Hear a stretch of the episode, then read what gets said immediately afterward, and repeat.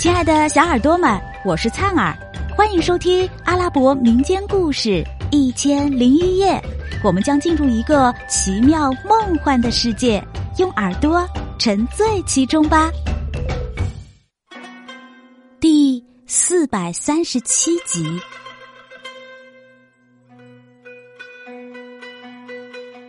阿拉丁趁皇帝和宰相谈话的时候，抽空下楼。来到公主的房中，告诉她皇帝驾临的消息。他再次回到皇帝面前时，皇帝问他：“我的孩子，这望景亭的窗子为什么局部还没有完工呢？”啊，皇上，我的主人，鉴于婚期迫在眉睫，我太忙碌，仓促间来不及物色能工巧匠。因而造成部分工程没有完成的情况。嗯，这扇窗子没有竣工的地方，我打算动用我的能工巧匠来完成它。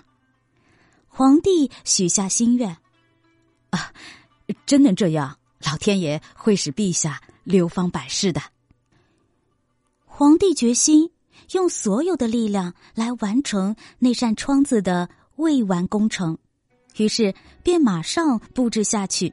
要下边的人立即分头召集，并挑选一批能工巧匠，打开宫内的库藏，提供需要的一切材料，在最短时间内完成那扇窗子的工程。这时，公主姗姗前来迎接皇帝，眉开眼笑的向皇帝走了过来。皇帝看见公主满面春风，便高兴的上前拥抱她，亲切的吻她的额角。他带领僚属跟随公主一起来到楼下的餐厅里。皇帝坐在为他设置的首席，左右有公主和阿拉丁驸马陪同，朝臣、大公、贵族和内侍的头目，则顺序。坐在专为他们设置的座位上，一起共进午餐。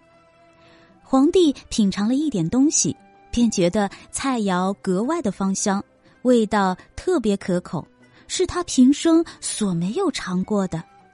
他对烹调的高超技术和豪华的餐具羡慕到了极点。席间，有八十名歌女排队站在宾客面前奏乐助兴。那动人心弦的美妙乐声，使在座的人心情格外舒畅，他们乐不可支，胃口大开。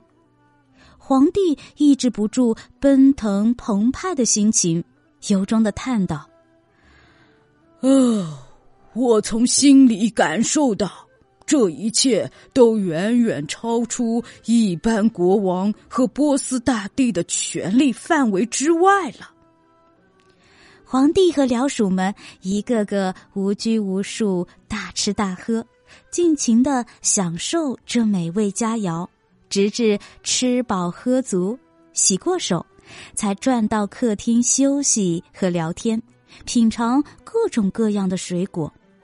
在愉快的气氛中，皇帝突然想起那扇窗子工程进展情况，于是忙站起来，准备亲自去查看。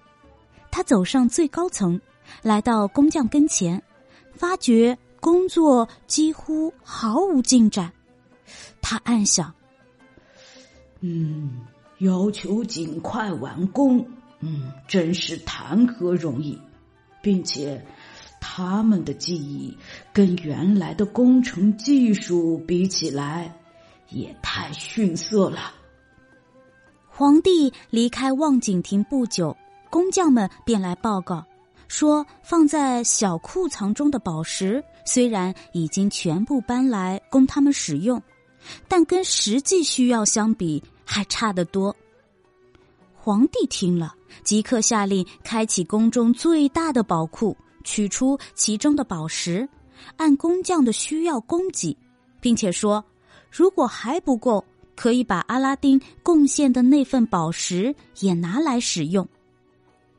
工匠们小心翼翼的从皇宫中取来全部宝石，拼命的埋头工作，但工程还没做完一半，宝石就又用完了。